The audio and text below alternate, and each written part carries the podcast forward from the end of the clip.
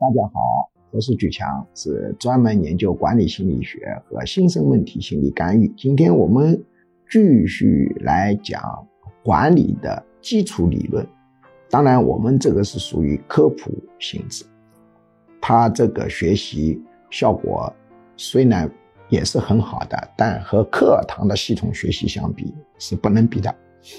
那么我们说管理，它。分为五个要素，分别叫计划、组织、指挥、协调、控制。又有人把组织跟指挥合并为领导，也有人把指挥翻译成领导，都可以。那么我们已经分别讲了什么叫做计划，什么叫做组织，何为指挥，也讲了什么是协调。今天讲第五个要素，叫做控制。什么叫做控制呢？就是一个组织体系运转的时候，它运转的状况和原先所期望的、所计划的、所规划的状况可能会产生偏差。产生偏差以后，这个组织首先要能够被感知，其次，它对于这个偏差的反应速度要快，第三。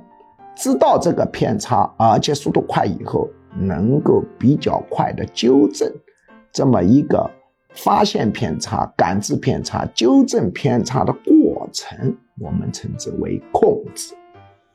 控制呢，你分两大类，一个叫反馈控制，一个叫前馈控制。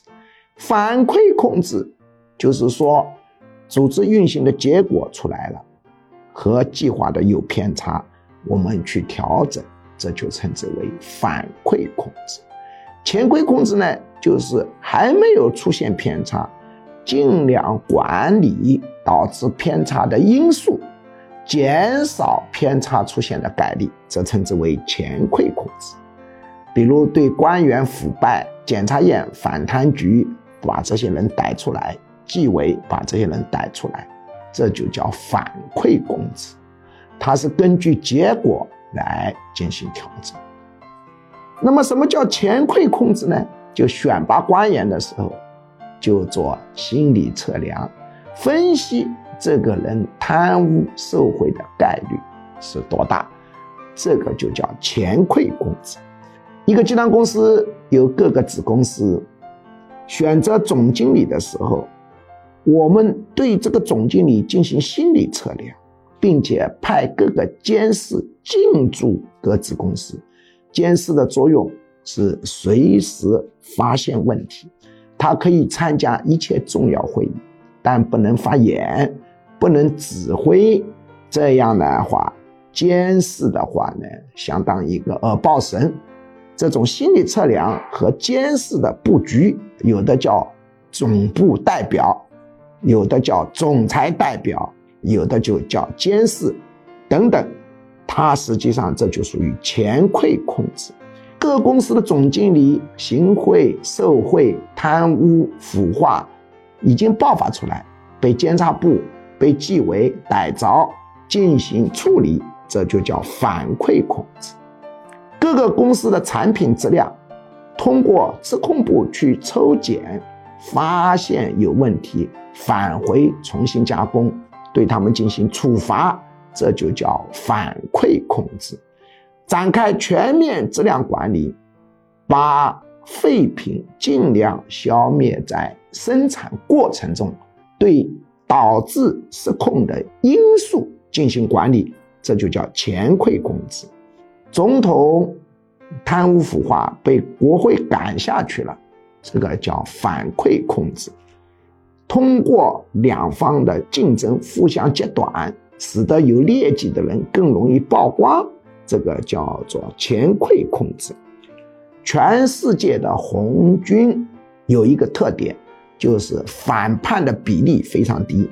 这是因为列宁发明了一个重要的制度，叫政治委员制度。军队当中不但有军长，还有级别跟他平行的政委。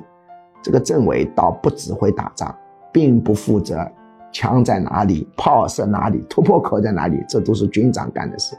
他负责党务工作、政治思想工作，负责干部提拔，负责监督军队执行这个上级的精神，这个呢就叫前馈控制。由于苏联发明了政委这个制度，所以以他为模板出来的这个军队，它的稳定性、战斗性都非常好，叛乱失控的比例就来得低。那么我们公司里头经常会失控的一个部门叫销售部，销售一旦做好了，很多销售员尾巴就翘起来了，他觉得我是老大。到底是公司养活了我，还是我养活了公司，变成了一个需要考虑的问题？那就是因为这个公司的控制系统没有做好。还有很多公司，他的一个销售人员会把业务卖给竞争对手，这样呢，他拿到更多的钱，这个呢都是失控的表现。那么对于销售部门怎么控制？最重要的是，对于重点客户要双线管理。一般是百分之二十的客户会占百分之八十的销售额，百分之四的客户可以占百分之六的销售额。所以你只要管那百分之四左右的客户，或者管百分之二十左右的客户，对这些客户实行双线管理，那么。一般销售系统就不会出乱子，所以很多公司要设一个销售部，要设一个市场部。市场部是专门做广告、做宣传、做促销活动，但也负责重点客户的双线管理。如果没有市场部，至少要总裁办或者是某一个部门，甚至公司小的话是老板本人，对那百分之四到五或者百分之二十的客户要进行重点。双线控制，注意啊，百分之二十的客户会占百分之八十的销售额，这叫阿巴率，是个普遍现象，是大摸摸的，不是精准的。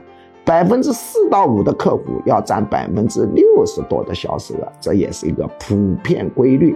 所以，对重点客户双线管理，就可以避免销售员做大。同时，对于这种飞单的现象，可以呢安排假的销售电话进来，并且广告字我们有假电话的，我们有假电话的，我们有假客户的，我们假客户专门用于监察的。于是呢，个人就不敢把业务卖出去了。为什么呢？如果一旦业务卖出去，就会产生严重的一个后果。这种控制办法，通通称之为前馈控制。那么反馈控制呢？那当然是已经出了事以后再去收拾。当然，我们对控制的话呢，从它的心理学的角度又分为外在控制和自愿控制。外在控制就是说，我为什么要循规蹈矩？是因为害怕被逮着，要吃苦头。自愿控制是我思想上自动自觉，愿意遵守规则。比方说，举个例子。梵蒂冈这个国家，它国民只有几百人，很多驻外大使都不是梵蒂冈的公民。很多人就奇怪，他不是梵蒂冈的公民，能保护梵蒂冈的利益吗？哎呦，梵蒂冈的驻外大使为了维护梵蒂冈的利益，可用心了。为什么？因为他们是信仰天主教的。他们内心深处是真心为了上帝而奋斗的，这个就是一种自愿的控制。所以，外在通过利益来强迫的控制，跟自愿的控制双结合，才是构成比较好的一个控制。